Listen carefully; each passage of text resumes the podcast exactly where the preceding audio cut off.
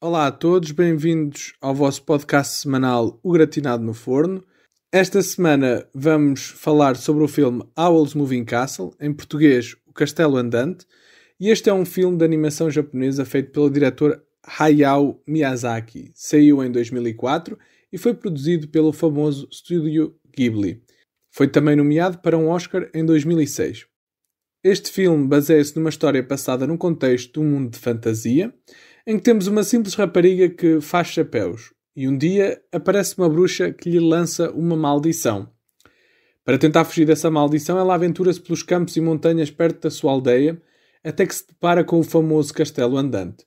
Castelo esse que é propriedade de Howl, um feiticeiro muito proeminente no reino. A verdadeira jornada para conhecer o segredo de Howl e desfazer-se da maldição começa a partir daqui. E portanto, Vou parar por aqui mais uma vez, tem apenas uma breve descrição do filme e vamos começar então a falar do filme. Começando, claro, pela introdução. Ora, este é um filme que, como eu referi, é um mundo que se passa num mundo de fantasia. É óbvio que as coisas que acontecem aqui já são diferentes e estamos num mundo em que existem bruxas e em que existem feiticeiros e começam logo a falar nisso. Aliás, logo no início do filme, come começam a falar da personagem mais uh, interessante, que neste caso vai ter um, um, grande impacto, que até está no título da, da obra em inglês, que é o Owl, e ele começa logo a falar, a dizer, ah, ele faz isto e ele, pode, ele come corações, ou seja, começam aquelas coisas típicas de um mundo de fantasia em que há aquela, um, aqueles mitos e lendas e isso está muito bem exemplificado no filme e começa logo a, a, ser mostrado logo aí. E mesmo antes do Owl aparecer em cena nós já sabemos eh, quem ele é e que ele realmente causa, dá muito que falar até pela vila toda. Depois, nós vemos também que estamos num tempo de guerra, pelas constantes alusões a, que se vêem os, os trompetes e as, os guardas a circular por lá. E a parte da introdução que eu acho muito interessante é que, como este é um filme antigo, e eu acho que é por aí que também que esta introdução é assim, é, a introdução também é muito leve, ou seja, não é não existe uma sequência de música ou de coisa a introduzir. Tudo bem, existe, claro, uma sequência muito característica deste filme. Aliás, vocês certamente já devem ter ouvido. Se não ouviram, recomendo muito ouvir uh, a música deste filme, porque é um filme que tem uma música boa. Aliás, tem um tema recorrente e esse tema é um tema muito bom, muito bem composto musicalmente. E, mas o que eu quero dizer é não tem algumas introduções, como se vê em alguns filmes que já foram debatidos aqui neste podcast, em que há uma espécie de introdução, uh, ou seja, uma sequência de um minuto e meio com música e depois no fim aparece o título. Ou seja, nós não vemos isto aqui. O que nós vemos aqui é, tudo bem, uma introdução às personagens principais e depois uh, mostrar uh, o título do filme a dizer, pronto, vamos começar agora o filme e vai começar agora a história. E isto para mim foi uma coisa que me cativou, porque acho que realmente esta introdução é, é mágica, é misteriosa e ao mesmo tempo, de certa maneira, tem uma certa. é também magéstica, porque as coisas a que eles aludem, as feiticeiros e as bruxas, são algo aqui, pronto, deste domínio da fantasia que está muito bem presente no filme e que eles fazem questão de mostrar logo que é este é um mundo de fantasia que há feiticeiros, há bruxas, há demónios, há, há de tudo. E acho que isso é um bom ponto e por isso eu gosto mesmo muito da maneira como introduzem o filme. Eu também achei que foi uma introdução muito típica. São daquelas em que não tens muitas palavras e apenas com o visual dá para perceber o que é que está a acontecer. Uh, temos um comboio a passar no meio da vila que dá, dá vida, de certa maneira. Temos os soldados a voltarem à cidade, o que também dá logo a entender, de certa maneira, que vai haver uma guerra ou batalhas já aconteceram que estão por ganhar. Sabemos que a história vai ter um bocado, ou pelo menos esta guerra vai ter, vai ter um foco principal sobre como a história vai desenvolver-se. A nossa personagem principal, a Sophie, também, como já disseste, uh, fazia chapéus e eu, eu gostei também da maneira que a introduziram, porque nota-se que é uma pessoa muito dedicada ao trabalho e que hum, uma coisa que eu gostei foi quando ela queria sair à rua, ela queria pôr um chapéu bonito mas depois dá, sei lá, ela parece que ela fica meio, meio tímida e uh, porque aqui eles tentam logo explicar que a nossa personagem principal também é um bocado tem pouca autoestima e não tem muita confiança. E é interessante porque também vai ser giro vê-la então evoluir ao longo deste filme. Eu gosto de dois pontos que tu falas aí, que é o filme, logo no início, podia nem ter legendas, porque o filme está em japonês, não podia nem ter legendas que nós entendíamos mais ou menos o que se estava a passar. Acho que essa é uma marca muito interessante deste filme, porque e é uma marca também de um bom filme, porque mostra-nos então, lá está, visualmente nós conseguimos obter a história, não precisamos até de ouvir, ou seja, tem uma grande componente visual e descritiva que é muito forte e está muito bem conseguida neste filme. Isto também porque, sendo uma história de fantasia, é bom que pessoas de todas as idades consigam ver, e isto, este filme lá está. Acho que é um filme que alcança todas as idades. E uma criança eh, mais nova consegue ver o filme sem perceber as legendas, e claro, pode ouvir a versão dobrada, mas sem perceber as legendas, consegue perceber o que é que está a acontecer no filme. E eu acho que isso também mostra aqui a mestria do, do, do próprio estúdio Ghibli e na maneira como eles fazem os seus filmes. Pelo menos este aqui em particular tem essa marca de ser simples, mas é direto ao assunto. E eu gosto muito disso neste filme. Outra coisa que também falaste é a guerra. A guerra realmente vai ter aqui um foco central na maneira como se vai desenvolver eh, a história. E é uma coisa que se calhar, lá está, no início pode passar despercebida, mas eu acho que eles depois dão a entender o suficiente com essas tropas, com os diversos uh, eventos que vão acontecendo ao longo da história, tu apercebes que a guerra vai ter um papel central e fulcral na maneira como se desenrola o, o guião. Pois, esta guerra até é muito interessante porque nós temos os soldados que, quando voltaram todos à cidade de, de a nossa personagem principal, eu gosto que eles até começam a comentar que não querem usar a, a magia para ganhar esta guerra. E é uma coisa que também vamos ver pelo filme adentro que a magia vai sempre ser utilizada, é inevitável, ela existe neste mundo e tem que se utilizar. Uh, além que isto parece um mundo um bocado para o medieval, de certa maneira, além que existem, uh, para os soldados, existem tanques de guerra, também existe esta tecnologia que transportam os monstros, os tais monstros uh, neste mundo de fantasia, que têm que ser utilizados nesta guerra e os soldados uh, não, não querem, eles estão contra isso. Sim, mostra logo aquele contraponto da, da magia versus a realidade ou versus uh, não usar essa magia. E eles realmente falam disso logo no início. Mas também no início quando já que estamos a falar na parte dos chapéus, tu não achaste curioso, uh, por exemplo, a maneira como, pelo menos eu achei, que isto quase que esta história, de certa maneira, quase reflete, ou neste caso, é, é quase um paralelo, uma história paralela, muito similar, com muitos paralelismos, à história da, da Cinderela, no início. Eu não sei se reparaste nisso, porque eu acho que este filme tenta ser uma história percebes uma história como é a história da Cinderela, um clássico, e realmente no início tem assim esses traços que eu acho que são algumas similaridades interessantes entre os dois filmes, porque realmente ela parece que está ali a falar com as irmãs, ou pelo menos que está ali a ser. Uh, pronto, a própria questão de ter menos autoestima e de se achar menos do que elas, do que as pessoas com quem ela estava a trabalhar, acho que tem assim umas coisas interessantes, paralelismos interessantes com, com por exemplo, a história da Cinderela. Sim, tens razão, porque ela no início, quando está com, com as tais irmãs ou com as pessoas do trabalho, eh, ela está sempre naquele quartinho fechado a fazer o seu trabalho, enquanto elas estão todas a falar, todas juntas, a divertir-se.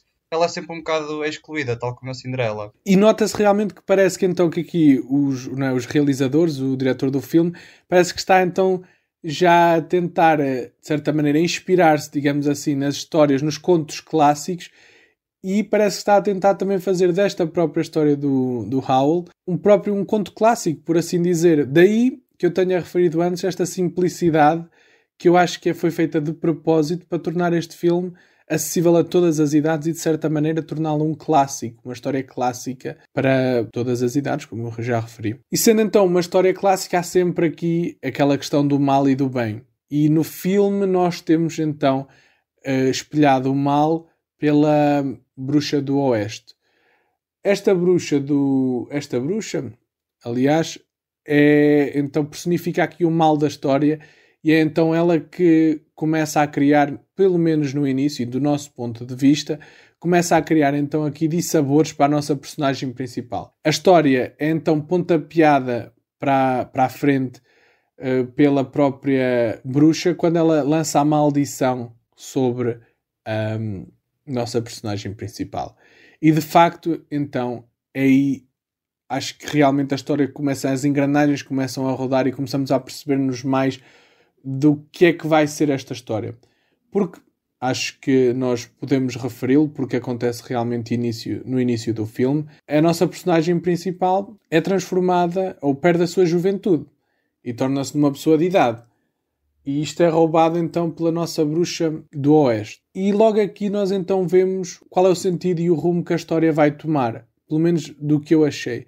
Eu até acho depois um, um, um, conceito interessante. Falamos aqui de dois conceitos que estão super bem presentes no filme, que é a questão da velhice versus a juventude. Porque a nossa personagem principal perde a juventude toda. De certa maneira, é obrigada a encarar o mundo do, de outra forma. E nota-se, ela, a determinada altura, quando isto acontece, ela diz que encara depois as coisas com outra maneira de ver.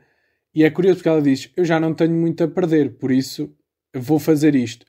Então ela decide, como eu tinha referido, andar uh, para fora da vila e aventurar-se, por assim dizer, sem saber muito bem o que, o que fazer, porque estava realmente perdida. E até que então ela encontra o castelo do Howl, castelo andante. Depois aí ela percebe-se então deste novo mundo, deste novo mundo mágico que existe, ao qual ela não fazia a mínima ideia e ela tinha sido fechada desse mundo, por assim dizer, porque nunca se quis aventurar muito para fora. Mas o facto dela se ter tornado mais velha deu-lhe então essa capacidade de dizer: Ok, eu já não me preocupo mais, eu vou aventurar-me por aí. Mesmo que haja aí demónios e bruxas pelas, por essas pradarias e montanhas afora, eu vou aventurar-me. Eu acho que isto também é um conceito interessante que aqui o filme nos traz e que depois, ao longo da história, vai mostrando os diversos pontos e os diversos uh, pontos e, e respectivos contrapontos. Pois, quando a, quando a nossa personagem, a Sofia, é transformada, pronto, fica, fica velhinha, torna-se uma pessoa de idade, eh, eu acho que tem a sua comédia, porque ela no início fica um bocado. Ela tenta se acalmar, certo? Ela, ela fica, ok, vou ali, começa a andar de um lado para o outro, olha só ao espelho e diz, ok, isto não pode estar assim. Vai-se embora e volta. Tenta se acalmar, mas parece que só piora, cada vez fica mais. cada vez fica mais estressada. E a coisa mais interessante é que depois deste dia, no, dia a seguir, que acontece é que ela age com uma eh, naturalidade a esta, esta reação de ter ficado, ter ficado velhinha. Adiciona uma certa comédia ao filme, porque hum, eu gosto também é, é os comentários que ela faz, porque, porque ela, ela, por exemplo, tem uma, uma frase que diz que é ah, quando uma pessoa já tem uma certa idade, já nada te surpreende. E então ela, como tu disseste, decide então aventurar-se e ir para fora da cidade até encontrar o tal castelo e depois tem uma vida completamente diferente. Isto é cómico porque ela um dia era um jovem normal. Como é que, como é que uma personagem, de certa maneira, quando, quando se torna velhinha, muda logo a mentalidade dela, sendo que é uma jovem por dentro, não é mesma, certo? Sim, agora acho que falaste de uma coisa muito importante que, que eu acho que é isso que o filme tenta passar, que é a questão de as pessoas são velhinhas, mas por dentro podem ser capazes de muito mais ou de certas coisas tão grandiosas como um jovem. Eu acho que aqui o filme foca-se muito nessa parte de ter um espírito jovem e mostra esse contraponto de as pessoas velhas não é por serem velhas que perdem a utilidade ou que perdem alguma coisa. Não, na verdade até ganham mais. Ganham mais coragem, ganham mais uh, capacidade de se calhar fazer coisas que, porque sobre o ponto de vista dela e como tu disseste, já não já nada os surpreende, então parece que já viram tudo e eu acho que isso aí é realmente um, um, conceito que o filme mostra e tenta passar para o visualizador, porque hum, lá está, é, é, nós temos às vezes esta ideia errada e é difícil desprendermos de certos estereótipos, mas acho que este filme tenta lutar contra isso, mostrando-nos então aqui, literalmente, no sentido literal, uma velha, uma pessoa de alguma idade, com um espírito jovem, ou seja, porque ela era mesmo uma jovem. Acho que é, por acaso está muito bem materializada esta ideia de ser uma pessoa de idade com um espírito jovem.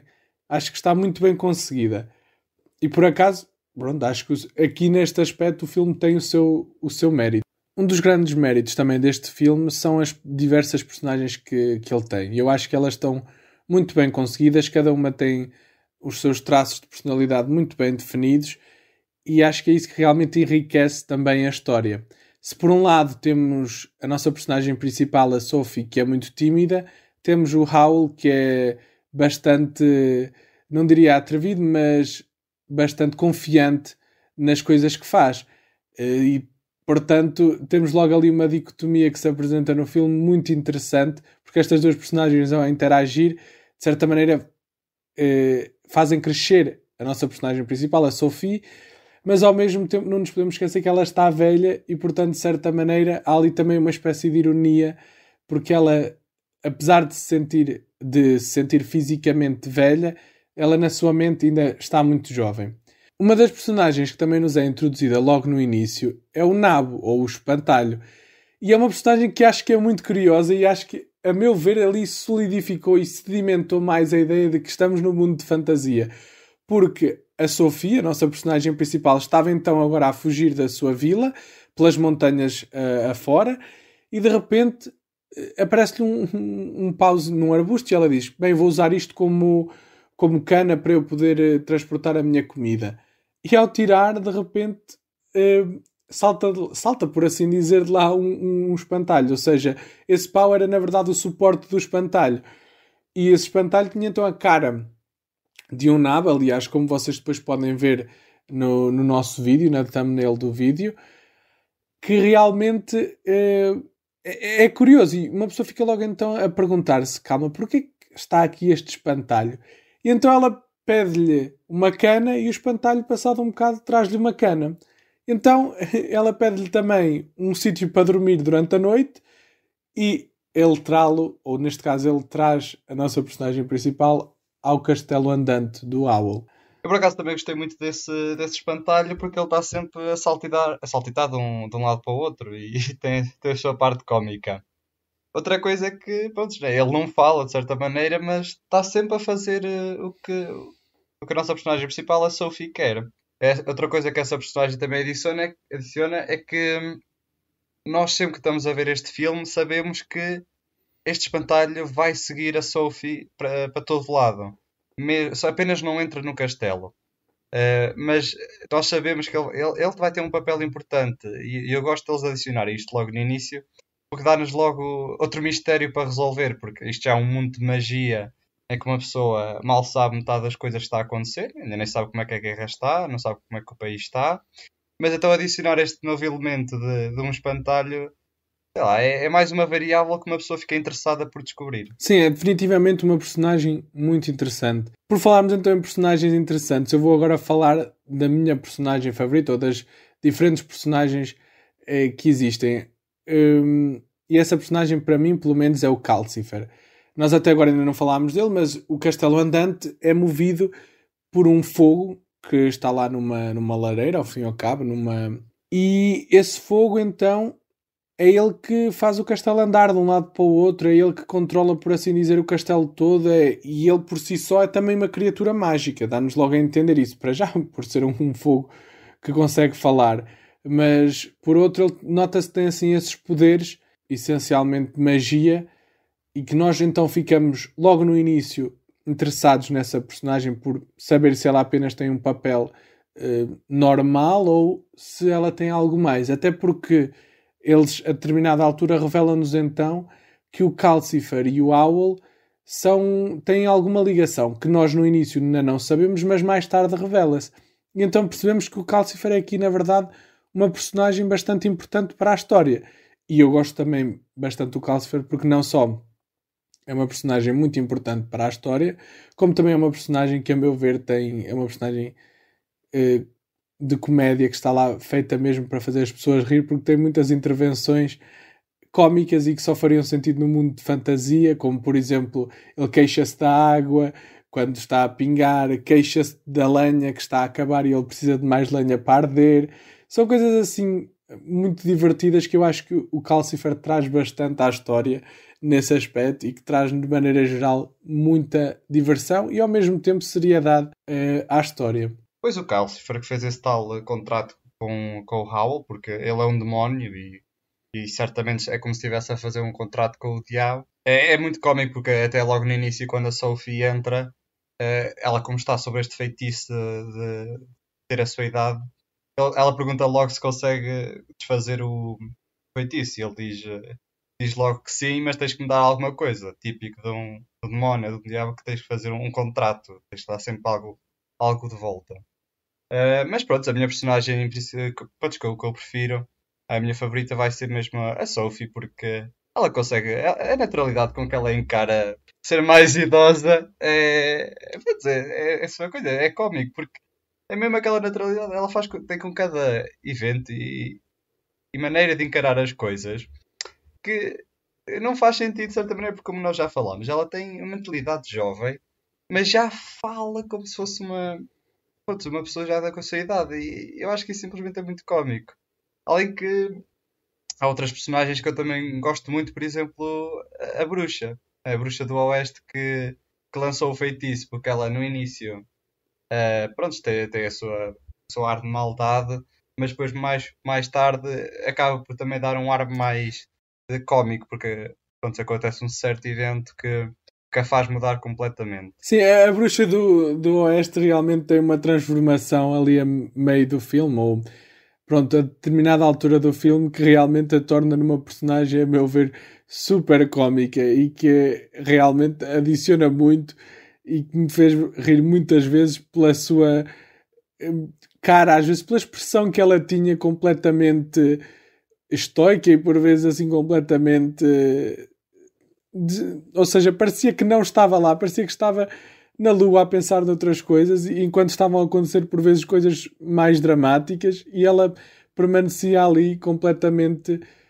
por assim dizer, a, a pensar noutra coisa como se não estivesse lá. E acho que ela realmente adiciona muito à história, sobretudo nessa parte. Por falar nisso, também acho que é importante falarmos do Owl como personagem. O Owl aqui é-nos mostrado então como um feiticeiro que valoriza muito a sua liberdade e não só valoriza a sua liberdade, como também tem muita confiança naquilo que faz e na, na vida que leva.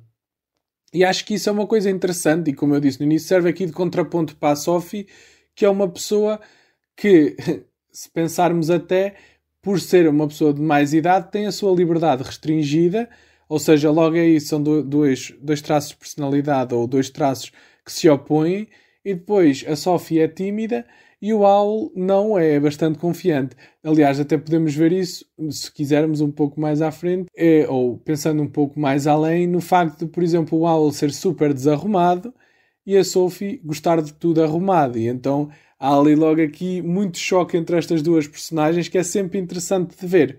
No entanto, o Owl, apercebemos que ele tem assim um grande segredo. Segredo esse que não vamos revelar já, mas nota-se que é algo assim obscuro e como eu estava a dizer, o filme tem muito disso. No início mostra-nos a faceta um bocado mais positiva do mundo da magia, deste mundo, mundo de fantasia, mas depois vai-se desdobrando a história e à medida que a história se vai desdobrando e desenrolando, nós apercebemos que realmente há aqui algo mais e há aqui alguma coisa obscura, há aqui alguma coisa negra que está aqui a, de certa maneira, uh, a acontecer e que nós não sabemos. E claro, isso envolve o Owl, porque ele depois acaba por se revelar uma personagem muito misteriosa. Sim, o Owl no início até parece o, rapaz perfeito. Ele parece que é, é, é, o homem mais lindo que existe, ele consegue qualquer rapariga que quer.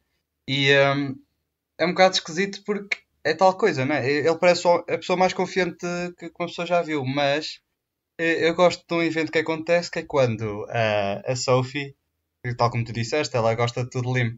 Ela decide limpar então a casa de banho e mexer nos produtos de, que o Owl usa. E quando ele, quando ele foi tomar banho e, e pronto, já, a Sophie deve ter trocado uns produtos com os outros e, uh, e o Owl usa esses produtos, ele estraga um bocado a sua imagem porque fica com o cabelo descolorido e pronto, fica uma pessoa diferente. Ele, ele volta a ter com a Sophie chateado e diz: Então, tu tocaste as minhas coisas, eu agora estou assim e ele começa a ficar mesmo, mesmo negativo. Ele, ele vê logo como, ao ficar feio, de certa maneira, porque até ele mesmo diz que se uma pessoa não for bonita, qual é o objetivo da vida?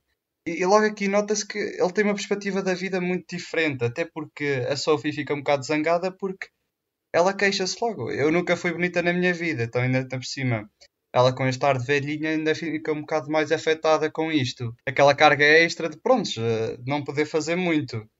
Então aí uma pessoa sabe que o Owl já tem pronto, tem alguma coisa por trás que uma pessoa vai descobrir. Al, realmente, é esse momento que tu falaste, é, eu acho que é um momento muito icónico e lá está. Mais uma vez, contrasta aqui as nossas duas personagens principais, o Al e a Sophie. A Sophie, que agora está envelhecida, já não liga tanto a esses aspectos superficiais como a beleza. E o Al, por contraste, não, como ele ainda é jovem, ele só valoriza isso mas depois é também algo que nós vamos vendo ao longo do filme que o Owl começa depois também a valorizar mais a Sophie, independentemente dela uh, aparentar ser um pouco mais velha ou, ou, não. Ou seja, vemos aqui também o crescimento do próprio Owl lá para o fim do filme, a mostrar-se que realmente a beleza externa não é tudo. Porque, aliás, eu acho que é, é, é isso que o filme também nos vai tentando mostrar à medida que os eventos uh, vão acontecendo.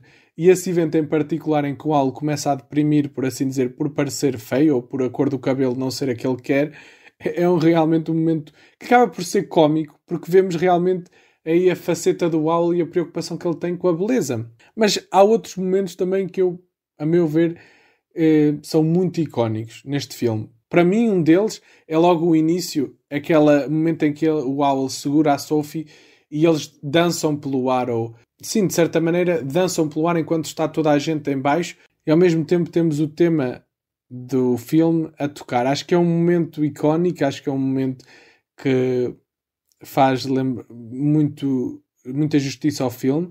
Mas outro momento em particular que me chamou a atenção é já lá mais para o meio do filme, quando o rei manda chamar todos os feiticeiros e bruxos e bruxas para se reunir com eles. Porque nós até ali vemos a bruxa do Oeste sempre a ser transportada por os seus lacaios. Até que ela chega ao palácio e ela tem que andar por si só. E como tu também já tinhas falado, ela é uma personagem que é assim muito gorda. Tem ali quase dois ou três queixos a mais, tudo junto num só. Ela realmente é uma personagem, pronto, que a sua aparência é, é suposto ser cómica e eu acho que está muito bem conseguido.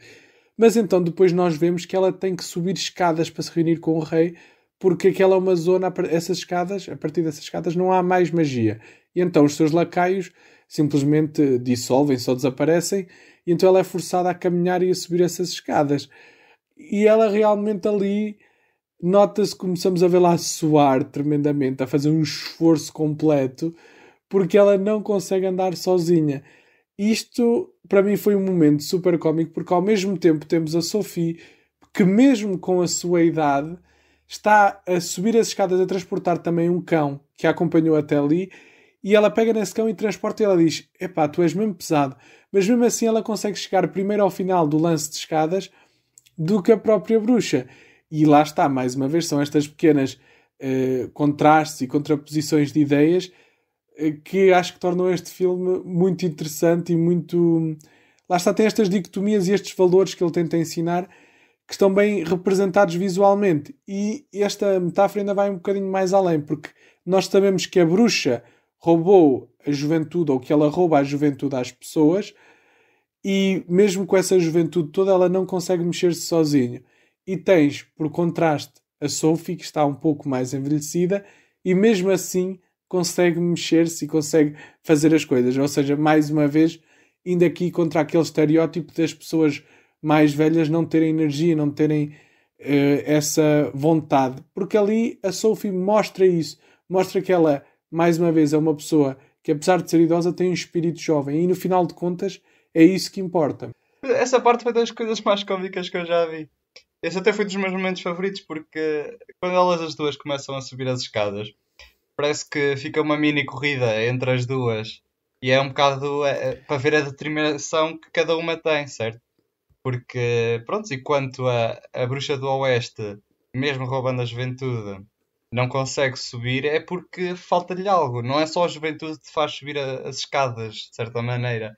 Podemos dizer que precisas de, de outra determinação. E eu acho que aí a Sophie já tinha encontrado lá, outras coisas, tinha, tinha outros objetivos. Porque também é isso que às vezes que é preciso para conseguir fazer algo. Não é só não é só ter a juventude, porque até aqui podemos ver que pronto, a Sophie não, já, já não é jovem, de certa maneira. Com aquele feitiço ela ficou mais velhinha. E então aqui ela consegue arranjar estes fatores exteriores para conseguir dar-lhes forças para continuar. Sim, realmente esse, acho que aqui estas duas ideias é curioso, por acaso não sabia que tínhamos tido o mesmo momento favorito no filme, é uma coisa curiosa, mas eu também gostei de, de, deste momento aqui porque é o que eu digo, lá está, acho que ilustra bem a perspectiva que o filme está a tentar dar-nos sobre a idade, que não basta ser jovem, basta também ter vontade.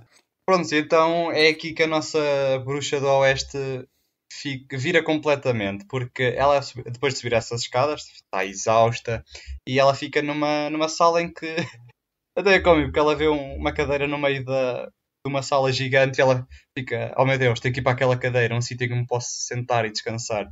Então ela, ela corre, corre, corre, senta-se e então aí é que acontece. Uh, pronto, retiram-se os poderes através de uma magia que deve, devem ter dentro do, do palácio. Retiram os poderes à, à, bruxa e ela então vai voltar a ter a idade que devia ter. Uh, aqui é que então acontece esta transformação e ela fica Fica uma personagem muito cómica, como tu já referiste, tem, fica com aquelas expressões que só te faz rir e, uh, e as ações também que ela faz é, são muito simples, mas características. É, é o único da personagem dela. Sim, ela torna-se então aquela personagem mesmo cómica. Acho que eh, pelas suas próprias maneiras, às vezes, de, de não reagir às coisas que ela devia reagir. Ficar simplesmente assim com os olhos abertos, com a boca assim fechada, do género pronto, não reagindo de todo. É realmente uma parte que acho que é uma, é uma mudança na história, porque ela passa de uma grande ameaça para uma coisa realmente inofensiva, que até depois ela vai para casa com a, com a Sophie e o Owl, vão para casa para o Castelo Andante, e é realmente aí uma mudança na história que, que, que acho que adiciona muito, porque lá está, de repente o grande vilão transformou-se no, no meio, numa coisa inofensiva e numa personagem que na verdade faz parte da equipa, por assim dizer. E o vilão então aqui passa a ser outro. Aliás, eu até acho que é aqui que a história realmente começa a tornar-se mais, uh, mais pesada, mais obscura e começamos a ver então os segredos do Owl a revelarem-se. Porque nós, agora nesta parte da história, percebemos que o Owl está a contribuir de alguma maneira para a guerra ou está a intervir na guerra. E ele então chega à casa várias vezes com. Ou seja, ainda presente na sua. ou ainda transformado na sua forma de pássaro, e chega à casa muitas vezes ensanguentado da guerra que ele está supostamente a tentar uh, evitar, ou neste caso, ele está, está a fazer parte dela porque quer que ela acabe. Isto acontece e somos então levados para mais ou menos a parte final do filme, em que nos é revelado que o Calcifer, aquele foguinho que controlava o castelo e controlava tudo, na verdade está a arder porque fez uma troca com o Howl e em troca do coração dele, do coração do Howl, ele deu-lhe, então, ou contribuiu para enaltecer e engrandecer os seus poderes mágicos e fazer então toda a questão do castelo e afins. E é então aqui, acho eu, o fim, no final, que a Sophie consegue perceber realmente o que é que o Owl é, ou seja, ela consegue por um lado perceber que o Calcifer é parte do Owl, por assim dizer, ou é o coração do Owl a arder, e é isso que lhe dá vida, e por outro lado também se apercebe que o Owl então está a, a lutar na guerra e que ele por si só é um pássaro, ou transforma-se em metade pássaro, e está então a tentar contribuir para terminar a guerra. E é como ela diz, ele ele, é um, ele pode ser um monstro, mas ela continua a gostar dele. E isso aqui acho que ainda vai mais uma vez contribuir para aquela questão de que nós estávamos a falar. Não é a aparência que importa, é o que está lá dentro, é o espírito. O Owl podia parecer um monstro quando estava na guerra, mas lá no fundo ele tinha um bom coração. Aliás, o seu coração era o Calcifer. E é, acho que é esta, esta pequena coisa, este pequeno assim engenho da, da própria história, ou seja, o facto do Calcifer ser o coração do Owl, que contribui muito para, esse, para esta história, para esta narrativa de, deste filme. Cada vez mais para o fim, uma pessoa então começa a perceber que o Owl, pronto, é este pássaro de penas uh, pretas, tipo um corvo. E um, o que eu gosto é que também existe aqui uma junção de, de muitas ideias, porque tal como tu no início falaste, que isto parece um bocado a Cinderela, certo? Uh, para o fim do, do filme, este nabo que nós falámos, o, o espantalho, quando, quando é beijado pela, pela, pela Sophie, isto já é muito, muito para o fim, uh, ele então transforma-se num, num príncipe, num príncipe de um reino. E isto aqui é o que eu digo, é estas ideias diferentes, porque o owl ser um, um corvo um pássaro gigante pode ser também associado à bela e o monstro, como podemos pensar, e, uh, e o, o nabo ser na verdade um príncipe é tipo a princesa e o sapo.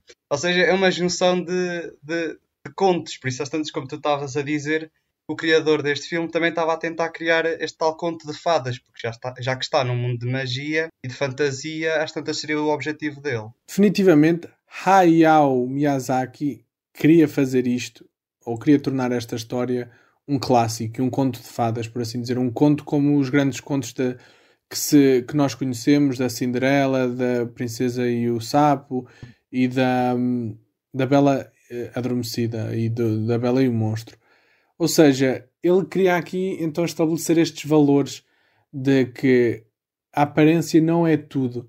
Eu acho que realmente ele consegue e ele aqui no fim eh, tira muitas notas de outros filmes que, como tu estás a dizer, são então depois passadas para este filme e lá está, o, o nabo, o espantalho, de repente torna-se um príncipe e é ele que diz depois eu vou acabar a guerra. Ou seja, é, é curioso porque eu não, se calhar eu pelo menos não estava logo à espera que ele dissesse ok, eu sou um príncipe e vou terminar a guerra. Ou seja, é mesmo como se fosse num conto de fadas em que tudo acaba bem. Porque efetivamente este filme tem um final feliz. Apesar das coisas que acontecem, este filme tem assim um final feliz. E eu acho que em parte é porque este filme tenta ser então um clássico, um conto, uma história que, como os grandes contos, no fim eh, como os grandes contos que nós conhecemos, no fim tem então um final feliz em que o mal da fita é castigado, eles conseguem uh, ter então a sua, a sua justiça e no fim aqui esta pessoa consegue então, neste caso a Sophie e o Owl, conseguem ficar então juntos, salvam ainda por cima o filho do rei e é então graças a isto que eles depois conseguem, neste caso, terminar a história e terminar a guerra que era como tu disseste muito bem no início, é um dos pontos fulcrais desta, deste filme. Ou é pelo menos um cenário, é o contexto histórico deste filme, ou o contexto do cenário, do ambiente em que eles vivem, é então esta parte da guerra. E que é então terminada, que é um conflito que então dá-se por resolvido, salvando aqui o espantalho uh, desta maneira. E como estava também a dizer, o filme aqui em português chama-se O Castelo Andante eu acho que é sempre bom refletirmos um pouco sobre os títulos dos filmes, porque eles dizem-nos um pouco, ah, por vezes dizem-nos bastante sobre o filme e por vezes também nos tiram a própria conclusão do filme uh, no, no, próprio título. E uma das coisas que eu acho que um bom filme faz é quando uma pessoa chega ao fim e diz: Ok, eu agora percebo o título, eu agora entendo porque é que este filme se chama assim.